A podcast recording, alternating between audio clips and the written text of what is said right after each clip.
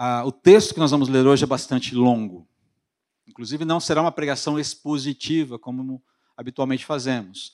Ela será uma pregação mais panorâmica, porque o texto é um pouquinho mais longo. Então, peço a sua paciência para a gente passear por um, um volume maior de versículos nesse momento. Nós vamos do capítulo 1, versículo 40, até o capítulo 3, versículo 7 de Marcos agora. E depois a gente vai fazer uma visão, a gente vai fazer um tratamento panorâmico desse texto. Eu creio que você vai, espero, oro para isso, que você entenda a razão desse salto. Tá? Todo esse texto que vamos ler agora, ele diz respeito a basicamente uma mesma situação, por assim dizer. Mas vamos orar antes, pedindo a Deus é, endereçamento, cuidado, orientação do Espírito. Obrigado, Pai, por mais um dia de culto, por mais um dia em que o Senhor reúne a sua família em torno da tua pessoa. Ó oh Deus, por favor, abençoe esse momento de reflexão sobre a tua palavra. Tem misericórdia de mim, vaso pequeno que sou, preciso muito, tremendamente da tua ajuda ah, para expor a palavra da forma como o Senhor deseja. Texto tão rico, cheio de tantas nuances. Não podemos explorá-lo na sua profundidade numa única mensagem, ainda mais um texto tão longo. Mas eu peço ao Senhor que aquilo que for colocado aqui hoje venha do teu coração para o nosso coração, ensinando-nos a admirar o Senhor cada vez mais. É minha oração em nome de Jesus. Amém. Nós continuamos em Marcos, nossa série extraordinário para você que nos visita e ainda não pegou essa série desde o começo. É, estamos na sexta mensagem dessa série e a partir do versículo 40 do capítulo 1, a palavra do Senhor diz assim: estou usando a nova versão transformadora. Se você quiser acompanhar na sua Bíblia de papel, na sua Bíblia eletrônica, fique à vontade. Eventualmente a gente vai usar um ou outro, é, vamos acessar um ou outro texto que não está na sua projeção mais para frente da mensagem. Preste atenção, assim diz a palavra do Senhor. Um leproso veio e ajoelhou-se diante de Jesus, implorando para ser curado. Se o Senhor quiser, pode me curar e me deixar limpo. Cheio de compaixão, Jesus estendeu a mão e tocou nele. Eu quero, respondeu. Seja curado e fique limpo. No mesmo instante, a lepra desapareceu e o homem foi curado. Então Jesus se despediu dele com uma forte advertência: Não conte isso a ninguém. Vai apresente-se ao sacerdote para que o examine. Leve a oferta que a lei de Moisés exige pela sua purificação. Isso servirá como testemunho. O homem, porém, saiu e começou a contar a todos o que havia acontecido. Por isso, em pouco tempo, grandes multidões cercaram Jesus e ele já não conseguia entrar publicamente em cidade alguma. E embora se mantivesse em alguns lugares isolados, gente de toda parte vinha até ele. Capítulo 2. Dias depois, quando Jesus retomou ou retornou a Cafarnaum, a notícia de que ele tinha voltado se espalhou rapidamente. Em pouco tempo, a casa onde estava hospedado ficou tão cheia que não havia lugar nem do lado de fora da porta. Enquanto ele anunciava a palavra de Deus, quatro homens vieram carregando um paralítico numa maca. Por causa da multidão, não tinham como levá-lo até Jesus. Então abriram um buraco no teto, acima de onde Jesus estava. Em seguida, baixaram um homem na maca, bem na frente dele. Ao ver a fé que tinham, Jesus disse ao paralítico: Filho, seus pecados estão perdoados. Alguns dos mestres da lei que estavam ali sentados pensaram: o que ele está, o que ele está dizendo? Isso é blasfêmia. Somente Deus pode perdoar pecados. Jesus logo percebeu o que eles estavam pensando e perguntou: Por que vocês questionam essas coisas em seu coração? O que é mais fácil dizer ao paralítico? Seus pecados estão perdoados, ou levante-te, pegue, pegue sua maca e ande. Mas eu lhes mostrarei que o filho do homem tem autoridade na terra para perdoar pecados. E então disse ao paralítico: Levante-se, pegue sua maca e vá para casa. O homem se levantou de um salto, pegou sua maca e saiu andando diante de todos. A multidão ficou admirada e louvava a Deus, exclamando: Nunca vimos nada igual. Em seguida, Jesus saiu outra vez para a beira do mar e ensinou as multidões que vinham até ele. Enquanto caminhava por ali, viu Levi, Mateus, ok? Só para você fazer associações, são nomes diferentes, mas a mesma pessoa. Levi, filho de Alfeu, sentado no lugar onde se coletavam os impostos. Siga-me, disse-lhe Jesus. E Levi se levantou e o seguiu. Mais tarde, na casa de Levi, Jesus e seus discípulos estavam à mesa, acompanhados de um grande número de cobradores de impostos e outros pecadores, pois eram muitos os que os seguiam. Quando alguns fariseus mestres da lei viram Jesus comer com pecador, com cobradores de impostos e outros pecadores, perguntaram a seus discípulos: por que ele come com cobradores de impostos e pecadores? Ao ouvir isso, Jesus lhes disse: as pessoas saudáveis não precisam de médico, mas sim os doentes. Não vim para chamar justos, mas sim pecadores. Certa vez, quando os discípulos de João e os fariseus estavam jejuando, algumas pessoas vieram a Jesus e perguntaram: por que seus discípulos não têm o hábito de jejuar como os discípulos de João e os discípulos dos fariseus? Jesus respondeu: Por acaso os convidados de um casamento jejuam enquanto festejam com o noivo? Não podem jejuar enquanto o noivo está com eles. Um dia, porém, o noivo lhe será tirado e então jejuarão. Além disso, ninguém remendaria uma roupa velha usando pano novo. O pano novo encolheria a roupa velha e a rasgaria, deixando um buraco ainda maior. E ninguém colocaria vinho novo em velhos recipientes de couro. O vinho os arrebentaria, e tanto o vinho como os recipientes se estragariam. Vinho novo precisa de recipientes novos. Num sábado, enquanto Jesus caminhava pelos campos de cereal, seus discípulos começaram a colher espigas. Os fariseus lhe perguntaram: por que seus discípulos desobedecem à lei colhendo cereal no sábado? E Jesus respondeu: Vocês não leram nas Escrituras o que Davi fez quando ele e os seus companheiros tiveram fome? Ele entrou na casa de Deus nos dias em que Abiatar era sumo sacerdote, comeu dos pães sagrados que só os sacerdotes tinham permissão de comer e os deu também a seus companheiros.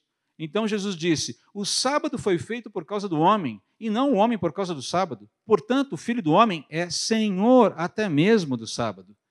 Em outra ocasião, Jesus entrou na sinagoga e notou que havia ali um homem com uma mão deformada. Os inimigos de Jesus o observavam atentamente. Se ele curasse a mão do homem, planejavam acusá-lo, pois era sábado. Jesus disse ao homem com a mão deformada: Venha e fique diante de todos. Em seguida, voltou-se para os seus críticos e perguntou: O que a lei permite fazer no sábado? O bem ou o mal? Salvar uma vida ou destruí-la? E ficaram em silêncio. Jesus olhou para os que estavam ao seu redor, irado e muito triste pelo coração endurecido deles. Então disse ao homem: Estenda a mão. O homem estendeu a mão e ela foi restaurada. No mesmo instante, os fariseus saíram e se reuniram com os membros do partido de Herodes para tramar um modo de matá-lo. Texto longo. E a ideia era realmente mostrar para você como é vertiginosa a narrativa de Marcos fazendo toda essa leitura. Mas quando a gente chega ao final desse trecho, versículo 7, fica claro que Jesus é uma ameaça e ele deve ser eliminado. Jesus é uma ameaça. Ele é uma ameaça. O sistema reage e conspira contra Jesus ali. Basicamente, a gente precisa lembrar, e tem sido muito perceptível isso nos nossos dias, de que a sociedade em geral, ela, ela entende que se alguém perturba, se alguém desafia o sistema, o sistema vai se voltar contra essa pessoa para destruí-la e eventualmente destruir tudo que ela ama. A gente vê isso o tempo todo. Cheio de fotografias dentro da nossa realidade sobre isso. Agora, vamos lembrar o que é o sistema, o que a gente quer dizer com o sistema, o mecanismo, o sistema. Né? O que é o sistema? Basicamente, o sistema é essa engrenagem complexa que serve aos interesses de quem está no poder. E é uma realidade do mundo caído. O sistema existe. Ele não é muitas vezes perceptível. Ele tem aspectos abstratos. Mas ele existe, ele está aí. Agora, note aqui. E preste atenção que tem, algumas, tem alguns trickzinhos aqui no meio dessa, desse encaminhamento aqui. Desde o princípio. Desde o princípio. Eu diria que não só a mensagem do Evangelho, mas a mensagem de salvação de Deus desde o princípio, ela desafia esse sistema corrompido em seu âmago, expondo uma verdade inconveniente desde o princípio. E qual é a verdade inconveniente? Não é aquela do Al Gore, não. Ok? ah, o reino dos homens é uma esfera de poder, sim, acometida por uma doença mortal, como nós vimos a semana passada, e essa doença mortal ela pode ser sintetizada numa frase: rebelião contra o Criador.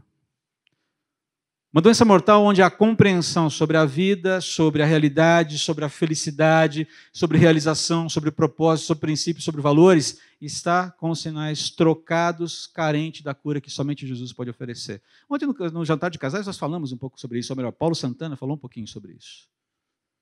Sobre como nós construímos, precisamos re, termos o nosso, a nossa visão sobre o casamento redimido. Ou a nossa visão redimida sobre o casamento. Porque a visão não redimida sobre casamento é: deixa eu ver o que eu vou ganhar me casando com você.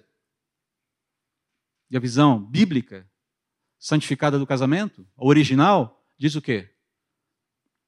Deixe-me ver como eu posso servir você.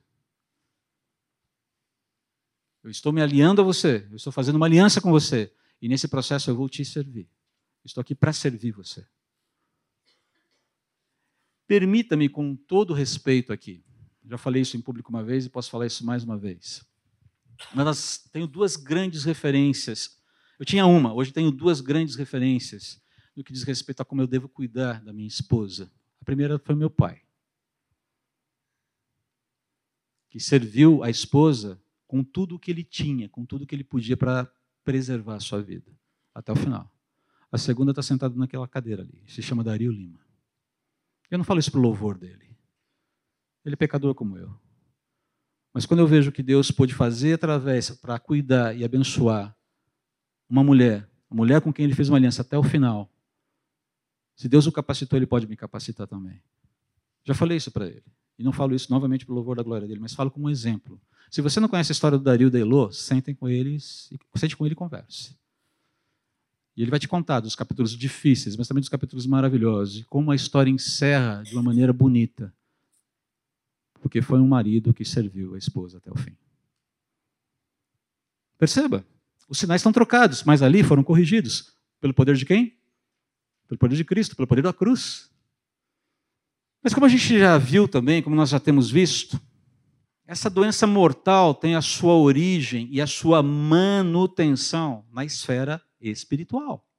Ela atinge a esfera carnal, a esfera material, por assim dizer, mas ela tem origem na esfera espiritual. E aqui, com isso, eu quero dizer que há seres espirituais malignos, também rebelados contra Deus, com poder de atuação no reino dos homens.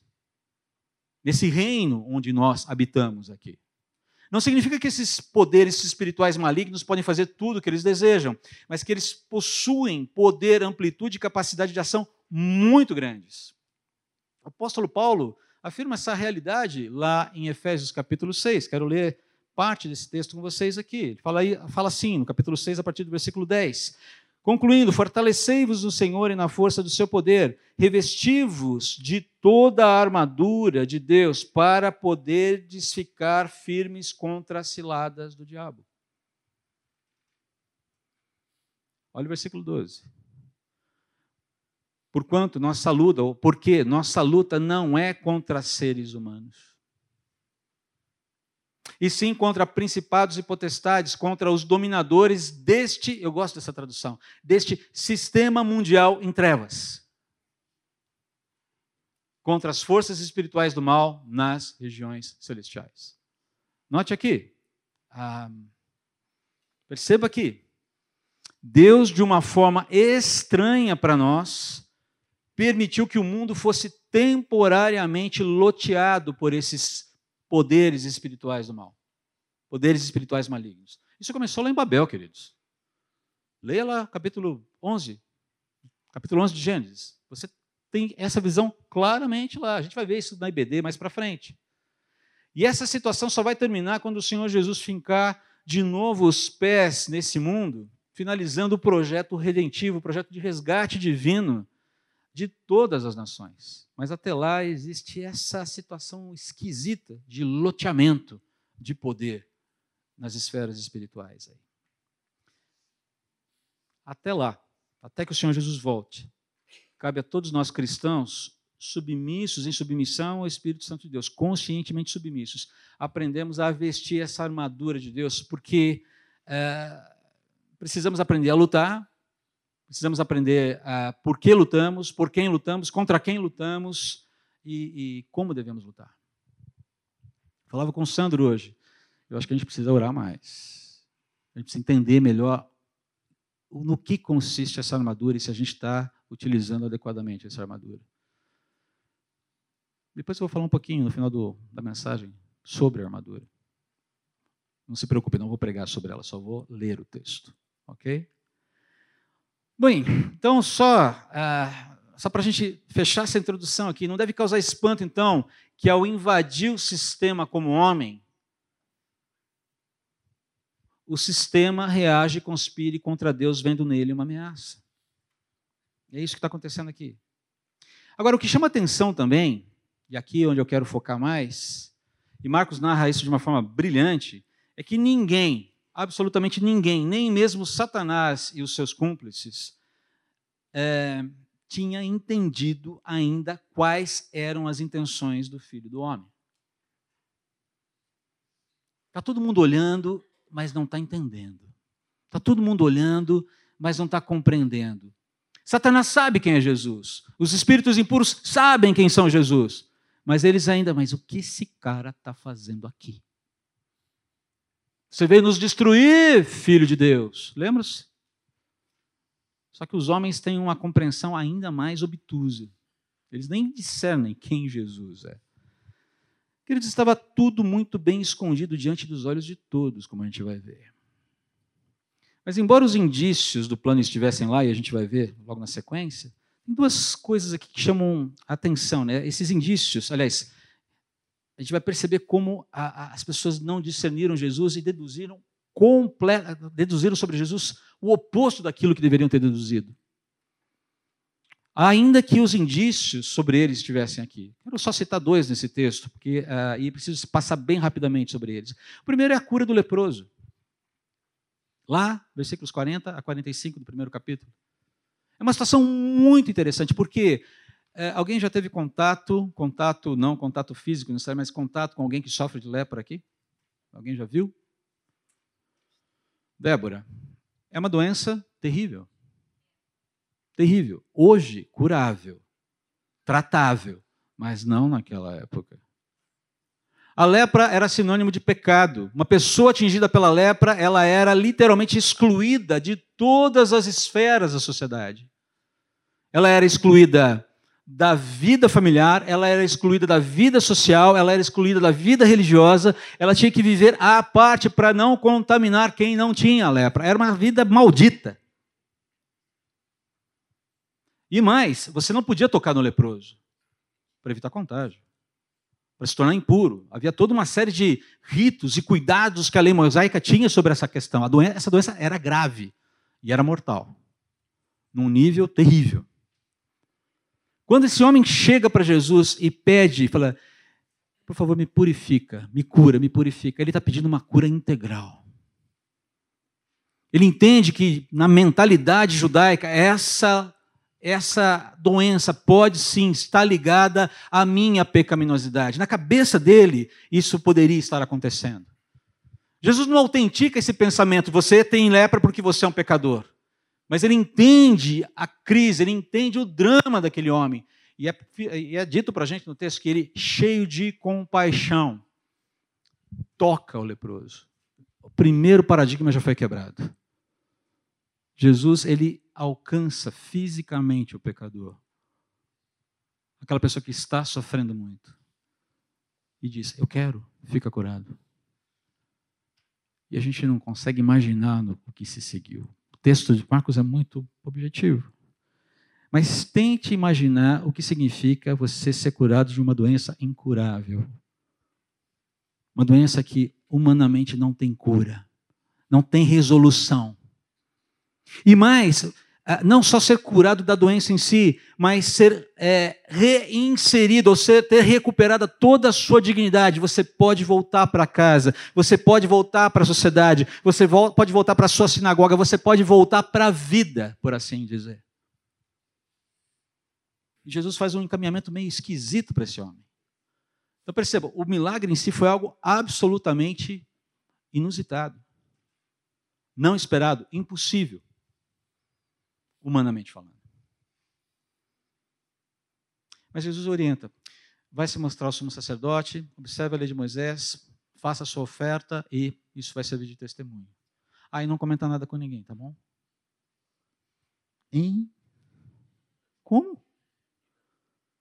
Pô, senhor, tem mais aqui pegar e colocar a boca no trombone, não é verdade? Não.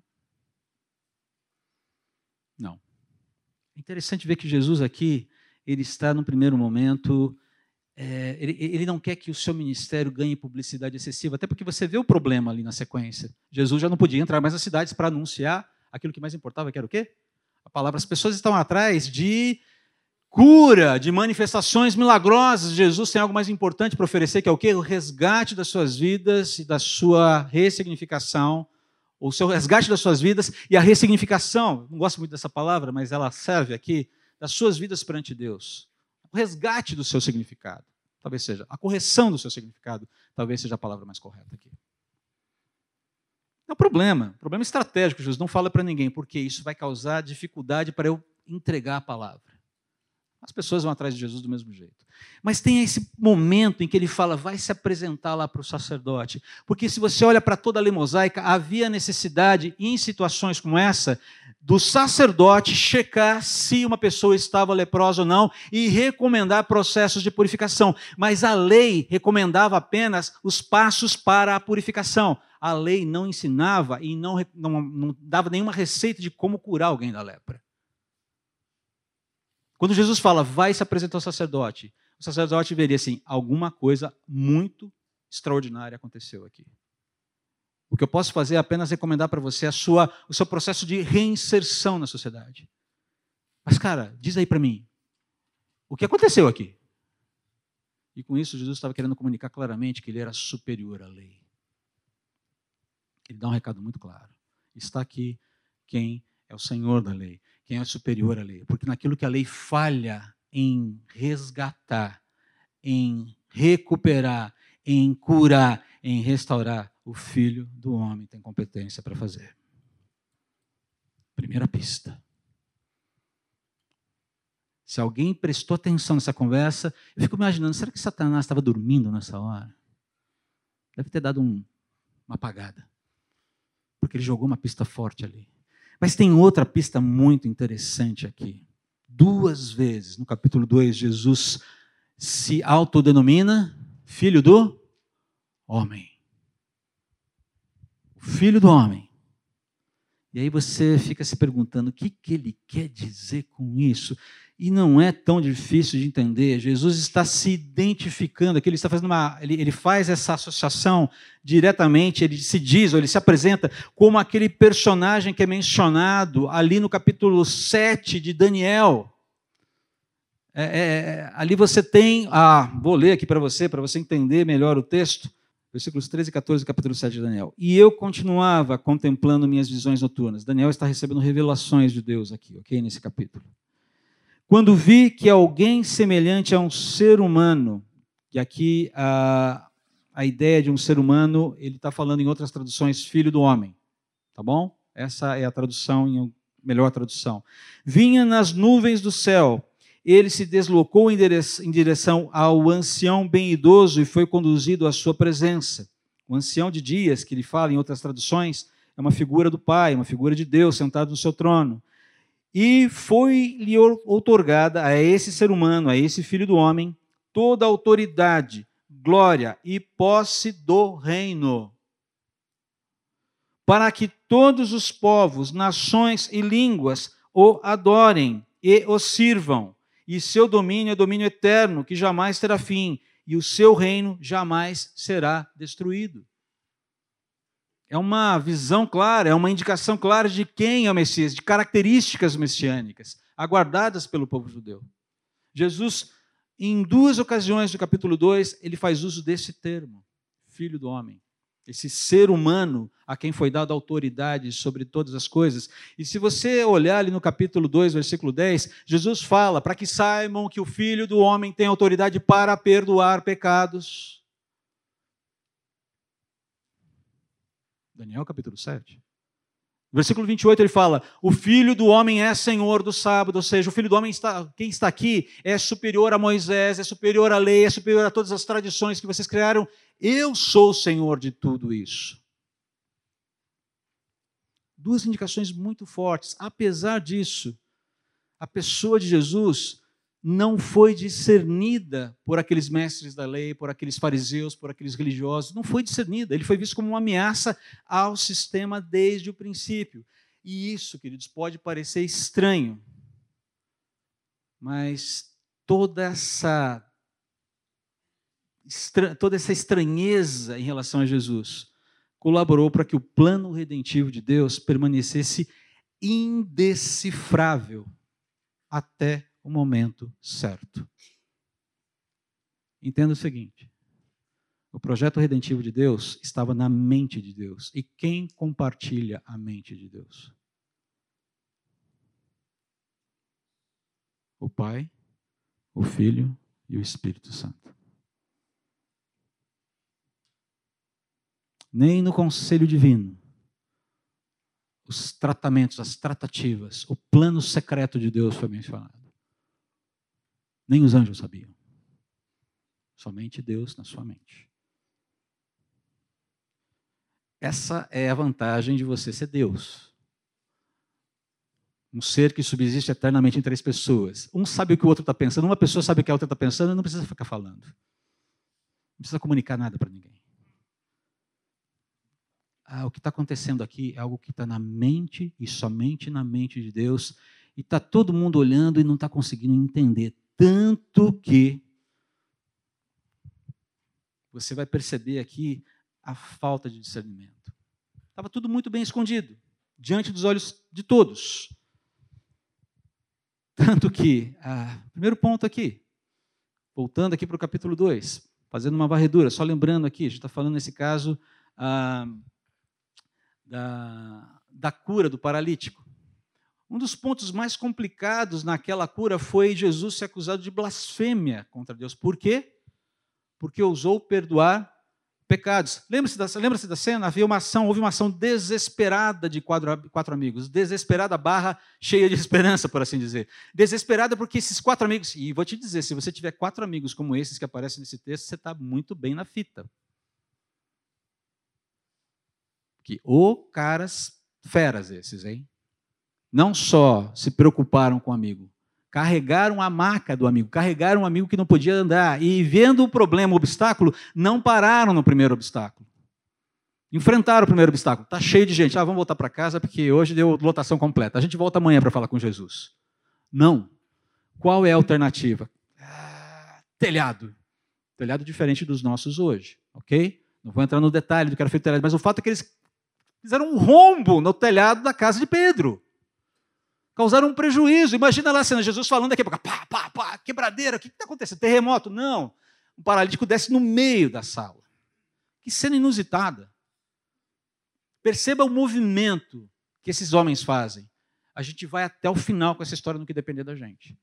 Tem coisas que a gente não pode fazer, tem coisas que somente ele pode fazer, mas o que eu puder fazer, eu vou fazer. Não vou me, não vou me privar disso. Só essa cena já deveria ter sido extremamente é capaz de amolecer o coração dos mestres da lei, mas eles estão ali para faz, fazer uma investigação, um raio-x para ver se esse Messias, se esse mestre, se esse rabi se enquadra dentro daquilo que Moisés, Talmud estão falando. Aí dele se ele não preencher os pré-requisitos. Se ele não entrar, se ele não encaixar naquilo que a gente acha que deve ser um Messias, um rei, um rabino, ou seja lá o que for, pedra nele. Pô, mas você tem um homem ali que precisa de cura. E o que Jesus oferece logo de cara é o quê? Cura do quê? Dos pecados. Novamente, essa associação de que provavelmente, essa visão de que a, a, essa tragédia humana poderia ser fruto, estar ligada ao pecado do coração. E o que Jesus. Olha, é muito bonito esse texto, porque quando Jesus fala, vendo Jesus a fé deles, não só do paralítico. E nem sei se o paralítico estava sendo contabilizado ali, provavelmente sim. Mas ele vendo a fé, o movimento daquele grupo, daquela turma de amigos, olhou para aquilo e anime-se, seus pecados estão perdoados. Como é que você fala para um paralítico que não pode andar para ele se animar? Corrigindo a perspectiva do que significa ser curado. Porque a paralisia, a pior paralisia que alguém pode ter, vai durar alguns anos nessa vida. Um Parkinson, um câncer. Vai durar alguns anos nessa vida. Uma síndrome de Alzheimer, diabetes. Vai durar alguns anos. Mas tem hora para acabar. Ânimo. Teus pecados estão perdoados. Corrija a perspectiva do que precisa ser curado. Mas a história não para por aí, como a gente sabe. Blasfêmia! Quem é esse que acha que pode perdoar pecados? Somente Deus pode. Não falaram assim, pensaram consigo. E Jesus falou: qual é o problema? E é interessante o que Jesus faz aqui. Jesus detecta essa indisposição, detecta a falta de compaixão, detecta a falta de, de, de, de, de tudo o que um mestre da lei de que um homem ligado a Deus deveria ser. E, e tá bom. O que é mais fácil para vocês? Perdoar pecados ou curar alguém? O que é mais fácil? Mas para que vocês saibam que o filho do homem tem poder. Migão, levante-se. Tome seu leito, tome sua maca e vai para casa imediatamente, num salto. E queridos, nós precisamos entender que o corpo daquele homem foi imediatamente restaurado. Músculos, tendões, seja lá o que tivesse fora do lugar, voltou a funcionar perfeitamente. Na frente de todo mundo. Isso deveria ser suficiente para dizer: opa, tem alguma coisa diferente aqui e é coisa boa. Não, mas ele é um blasfemo. Mas não para por aí. Jesus foi rotulado como companheiro de gente reprovável no caminho. Primeiro, ele vai inventar de chamar um sujeito para segui-lo que é um publicano, um cobrador de impostos. E se você já leu a Bíblia um pouquinho, já lembra das aulas da escola bíblica dominical, ou se você está começando a ler a Bíblia agora, saiba de uma coisa: publicano era um dos seres mais odiados naquele contexto. Por quê? Está assistindo The Chosen? Está vendo o, Mateus? Que personagem interessante, Mateus. Ele é meio todo, né? Parece um pouco diferentão e tudo mais. Acho que eles captaram bem a ideia de quem era Mateus. Não sei se foi exatamente daquele jeito, mas a ideia é interessante. Mas quem era um publicano? O que era um publicano? Por que ele era odiado? Porque ele trabalhava a favor do invasor tirando o dinheiro do seu próprio povo, passando para o invasor e ganhava uma graninha boa fazendo isso. Tinha uma vida nababesca, perto dos outros. Basicamente, se você quiser trocar, se você quiser usar uma palavra, um sinônimo para publicano, na visão dos outros judeus seria traidor. E Jesus chama um desses para segui-lo. Escuta, Jesus, ajuda aí, né? Chama um pessoal um pouquinho mais bem apresentado, com um currículo um pouco melhor, que chega lá com um pouquinho mais de pedigree, né? Vamos lá, vamos chamar uma turminha um pouquinho mais decente, com formação teológica lá aos pés de Gamaliel. Ah, ele vai chamar um lá na frente, vai mudar toda a vida desse cara. Mas vamos em frente aqui. Paulo estar um pouco mais lá na frente. Perceba, Jesus vai, vem cá, siga-me. Pior,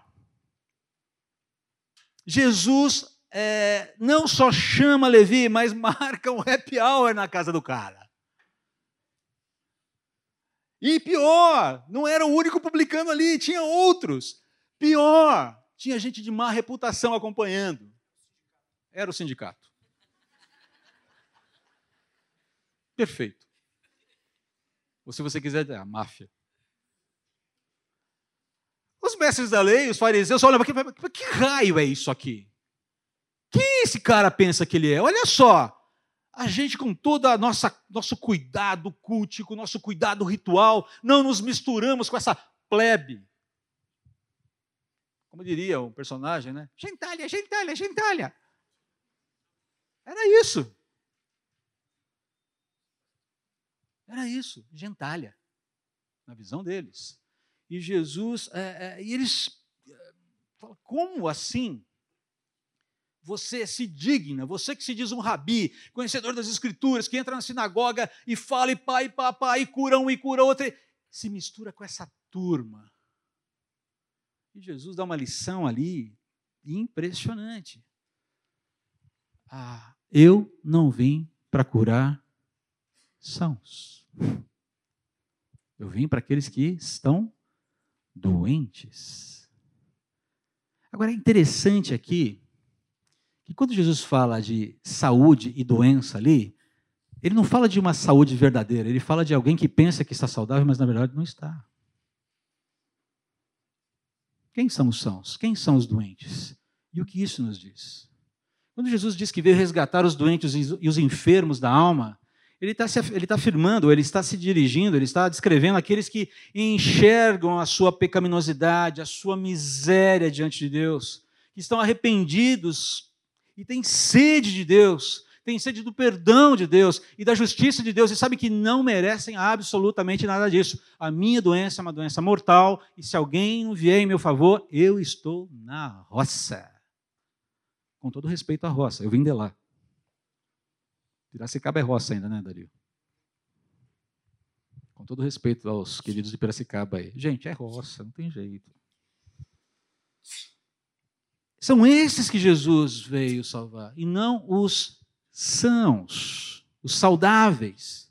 Quem são os sãos, os saudáveis? E o pessoal entende essa mensagem, viu? Quem são?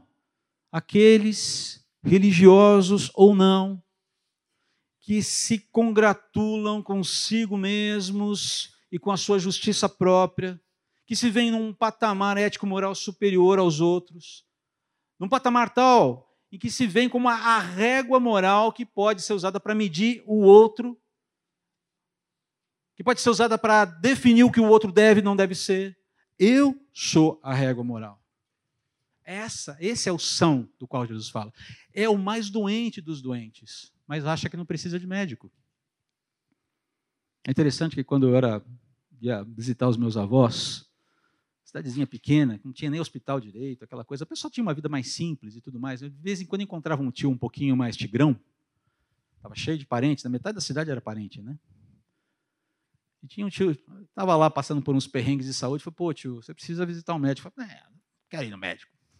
Vai que ele encontra alguma coisa. Pô tio, não quer saber a verdade? Não quer ter uma notícia ruim? A notícia ruim já está lá. Percebe? Quantas vezes eu vi isso? E às vezes a gente não faz isso mesmo. A gente não fica postergando ir ao médico porque a gente não quer ter uma notícia, a gente não quer saber exatamente o que está acontecendo. Mas é basicamente isso aqui. Jesus dá um exemplo muito claro. Mas vamos em frente aqui, senão o nosso tempo não vai ser útil. Como eu disse, é uma visão panorâmica do texto para entender qual é o ponto aqui. Perceba que, por fim, Jesus, Jesus chegou a ser lido como alguém não espiritual. Quando você chega ali nos versículos 18 a 22, a, a turma vem e fala assim: por que, que os seus discípulos não jejuam? Ô turma negligente espiritualmente, não é Jesus?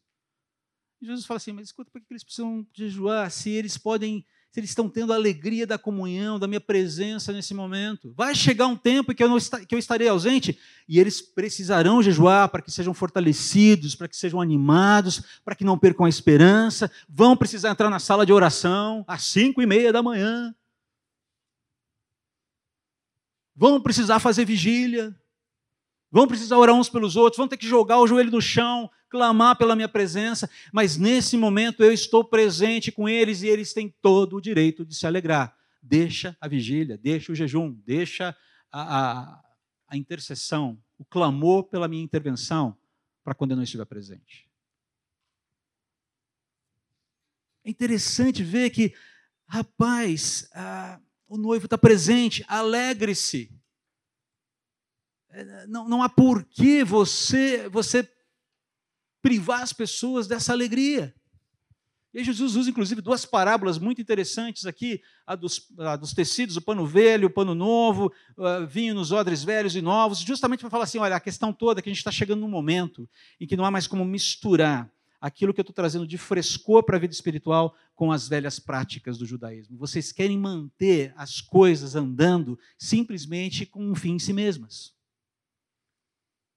Eu vou no culto porque eu tenho que ir no culto. Eu vou fazer jejum porque eu tenho que fazer jejum. Eu vou cantar no coral porque eu tenho que cantar. Eu vou dar oferta porque eu tenho que dar. E vocês perdem o vício, a alegria, a razão, o porquê de estarem juntos. Perdeu o brilho. Vocês nem sabem mais por que vocês fazem o que fazem. Perdeu o propósito. A coisa em si virou propósito. O instrumento virou o fim. Esqueçam, eu não vim pregar isso. É por isso que não dá match mais. Não tem match, não tem cola, não tem aglutinação. É tudo novo daqui para frente. Eles vão se alegrar, o noivo está presente, paciência. Quer entrar na festa? Bem-vindo, chega junto. Não quer entrar na festa? Vai fazer jejum. Vai adiantar? Provavelmente não. Provavelmente não. Imaginando se alguns, alguns mestres da lei, depois dessa conversa, não foram jejuar pedindo para que Jesus fosse morto. Eu não duvido nada. De médico e louco e designer. Esse mundo. Tem... Gente, todo mundo tem um pouco de médico, tem um pouco de louco, tem um pouco de designer. Eu vim da área de design, eu sei o que eu estou falando. Todo mundo é designer. Mas isso é outra história. Percebe?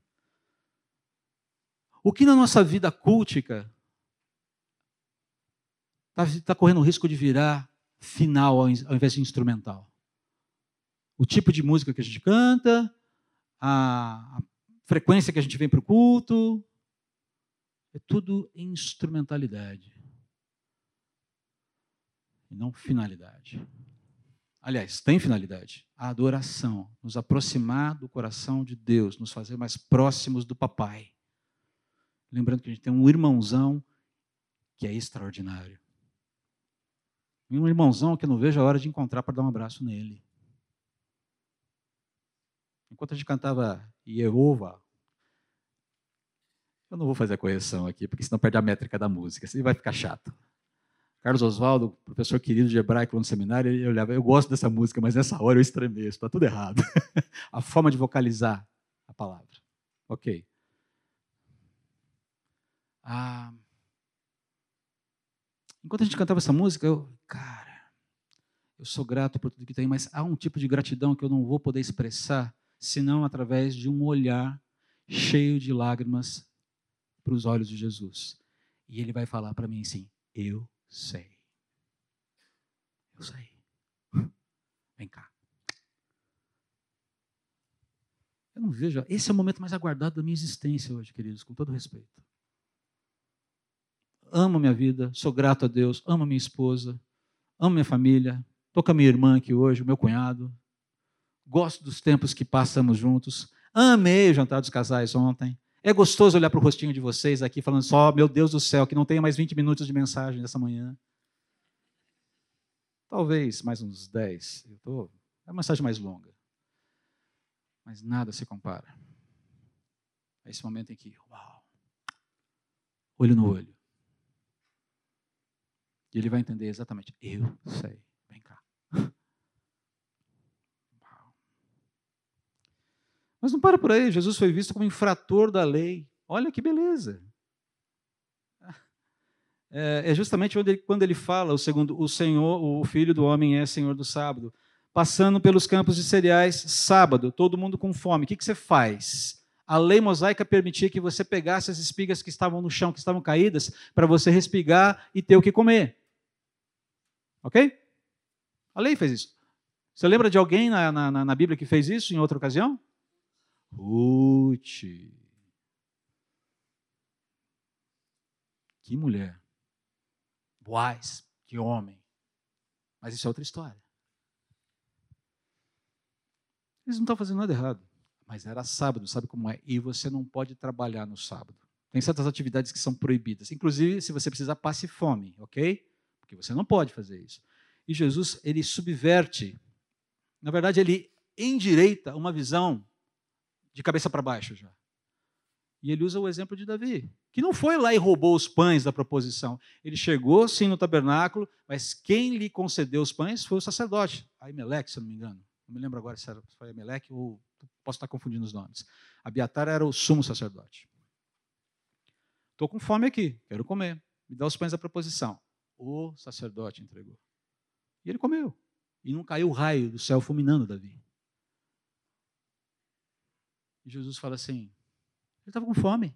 Os homens dele estavam com fome, estavam numa missão. Por que não podiam comer? Que, como assim? Que história é essa? O sábado existe para servir o homem, e não o homem para servir o sábado. Vocês estão entendendo tudo errado? E está aqui aquele que é o Senhor do sábado e dizendo para vocês como é que a coisa deve funcionar. Mas na visão dos mestres da lei que não discerniram Jesus, o que ele é? Infrator. E a listinha de pecados está crescendo, hein? Mas perceba, resgate da dignidade, resgate da, da, da, finalidade da religiosidade, que é religar o homem a Deus, que é levar o homem para Deus e não oprimir o homem quer ver as necessidades do ser humano e atender essas necessidades, as mais básicas, sobretudo. Fome é uma coisa complicada.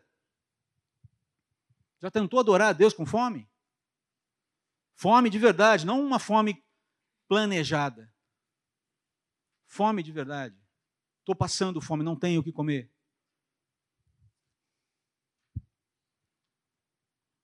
Complexo isso, né? Mas por último, Jesus foi tratado como alguém não reverente a Deus. E isso fica muito evidente nesse último episódio, na última parte ali, quando Jesus está de volta ali na sinagoga e um homem com a mão deformada, nós não sabemos exatamente o que ele tinha. Ele está ali, Jesus o chama, identifica a necessidade dele e ele chama ele, vem para o meio. Jesus faz questão de deixar muito claro o que ele está fazendo. Vem para o meio. Todo mundo para e olha, opa, o que vai acontecer agora? E ele fala, e os mestres da lei falam: se ele curar no sábado, vai dar BO aqui. A gente vai partir para as cabeças. Percebam aqui, olha a visão torta dessa turma. Alguém lá com uma necessidade clara alguém que precisa de ajuda, alguém que sofre com uma limitação. Jesus é aquele que está lá para resolver esse problema. E as pessoas em torno, no entorno dizem: não é correto fazer isso. Usam novamente toda a tipologia da lei, toda a estrutura religiosa, torcida, distorcida, mal amarrada, para oprimir uma pessoa e manter a pessoa dentro do seu status de miséria. Jesus fala: como assim? O que é correto fazer no sábado? Fazer o bem ou fazer o mal? Porque o que eu estou fazendo é bem, o que vocês estão fazendo é mal. É isso que ele está falando. Essa restrição sem noção é maldade, é malignidade. E aí vem a palavra que dá aquele punch. Salvar uma vida. O que é mais importante? Perder uma vida ou salvá-la? Ele vai ser salvo. E ali, novamente, entenda que as curas não são curas físicas, são curas integrais, sobretudo do pecado. Mestres da lei, fariseus, não discerniram a pessoa de Jesus, muito menos o plano de Deus. Vai ficando cada vez mais claro aqui. Satanás e os espíritos malignos sabiam quem era Jesus, como eu disse, mas também não discerniram o plano e por isso eles começam a fomentar a oposição. E isso, queridos, fazia parte do plano de Deus. Pare para pensar aqui. Interessante, Satanás só vai entender o que acontece, de fato, quando já é tarde demais para ele. Para ele. Um segundo ponto que me chama a atenção uma provocação aqui. Se Satanás soubesse que a morte de Cristo, o que a morte de Cristo conquistaria, será que ele não tentaria salvar Jesus da cruz? Hum? Entendeu o ponto? Se Satanás soubesse o que a morte de Cristo conquistaria, eu creio, sinceramente, que ele seria o primeiro a querer poupar Jesus da morte. Você lembra da reação de Pedro, a reação de Jesus, quando Pedro chega para ele e diz, quando Jesus fala, eu estou indo e vou morrer, o filho do homem vai ser entregue, vai ser crucificado. E Pedro fala para ele, jamais, isso não te acontecerá. Você lembra qual é a reação de Jesus para ele? Sai de mim, Satanás, porque você não pensa, você não cogita das coisas de Deus. A repreensão ali, Jesus falou: opa, tem dedo estranho aqui. E essa coisa de querer que eu, que eu não morra agora está ficando muito próximo de. Parece que ele está entendendo o que vai acontecer. Sai daqui. Eu vou até o final com essa história. Só para a gente entender para onde a história caminha aqui, queridos, em que ponto nós estamos aqui. Eu quero terminar, fazer um resumo aqui para a gente não se delongar demais. Eu vira e, vira e mexe, eu ouço pessoas falando que ah, Deus teve que optar por um plano B na história para poder resolver o problema da humanidade. Nunca houve outra coisa senão um plano na mente de Deus, partilhada pelo Pai, pelo Filho e pelo Espírito Santo. A encarnação, a morte, a ressurreição de Jesus sempre esteve considerada, sempre foi considerada, sempre foi tida como certa. Nunca houve plano B. A vinda, a encarnação não é um plano B. E deu errado lá no Éden. E deu errado lá na, na, na Torre de Babel. E deu errado lá depois do, do dilúvio. E Filho, desculpa aí. Ô oh, pai, cara, sério mesmo, bota aqui. Não teve arrematezinho, ajustezinho. Sempre foi plano A. Esse plano sempre contemplou a necessidade da encarnação, morte e ressurreição do Filho, para que a morte, o maior triunfo, o maior trunfo de Satanás, fosse definitivamente humilhado e destruído. E acreditem, esse plano já estava ativo na mente de Deus antes mesmo do haja luz. Segundo lugar, e aqui vem a nossa parte, a nossa parte mais prática com tudo isso. Jesus e seus seguidores seguem sendo uma ameaça ao sistema. Admita isso que dói menos. Ok? Agora, lembre-se que nós não lutamos contra seres humanos. Seres humanos são resgatados, eles não são combatidos. A verdadeira esfera onde nós lutamos é a verdadeira, é a esfera espiritual. É por isso que nós precisamos nos armar. E quero terminar lendo o restante do texto ali em Efésios 6. Por esse motivo, vesti toda a armadura de Deus, vistam a armadura de Deus, a fim de que possais resistir firmemente no dia mau e, havendo batalhado até o final, permanecereis inabaláveis sem retroceder.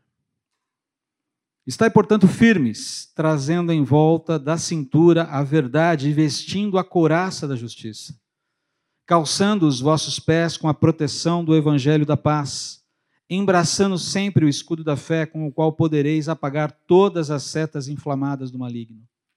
Usai igualmente o capacete da salvação e a espada do Espírito, que é a palavra de Deus. Orai no Espírito em todas as circunstâncias, com toda petição e humilde insistência.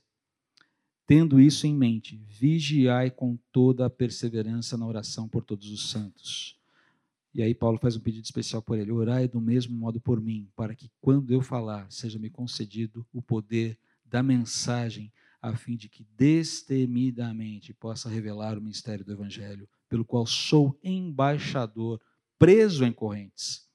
Oro para que, permanecendo em Cristo, eu seja ousado para falar como me cumpre fazê-lo. Queridos, precisamos nos armar uh, não com uma bereta, não com uma Glock, não com uma AK-47 ou com uma R-15. Precisamos nos armar com a armadura de Deus. Nossa luta não é contra sangue, não é contra carne. Poderes espirituais, sim. Eles estão ativos. Nós precisamos discerni-los. Precisamos ser sal e luz. E sal e luz discerne o ambiente onde está. Vamos orar. Quero convidar a banda para vir aqui para frente já, por favor. Senhor, eu quero te agradecer pela tua palavra. Texto bastante amplo, sem dúvida, muitas coisas acontecendo ali. Mas como nós somos é, abastecidos com entendimento da dimensão do teu, da tua missão, Jesus, e como isso nos exorta a termos a mesma disposição de é, entendermos e nos posicionarmos claramente contra um sistema que tem hora para acabar, que o Senhor venceu. Às vezes é cansativo, às vezes é difícil, mas eu peço ao Senhor que nos ajude na construção, não só de uma compreensão sobre essa condição, mas de uma disposição de viver a partir dessa compreensão. E, sobretudo, ajude-nos a nos armarmos nos teus termos. Nos teus termos. Ajude-nos a discernir cada vez mais claramente por quem lutamos, pelo que devemos lutar, contra quem devemos lutar, a favor de quem devemos lutar, como devemos lutar. E que ao final desse combate, nós recebamos do Senhor aquela fala tão esperada. Bem-vindo, servo bom e fiel, entra no gozo do teu Senhor. Que seja assim, eu te suplico, na minha vida na vida dos meus irmãos. Ó Espírito Santo, vem sobre nós e traga sobre nós teu sopro. Enche-nos com ousadia, com poder. Quebranta-nos, aviva-nos, restaura-nos. Faz a tua obra. Sê conosco. Precisamos tanto de ti. Em nome de Jesus.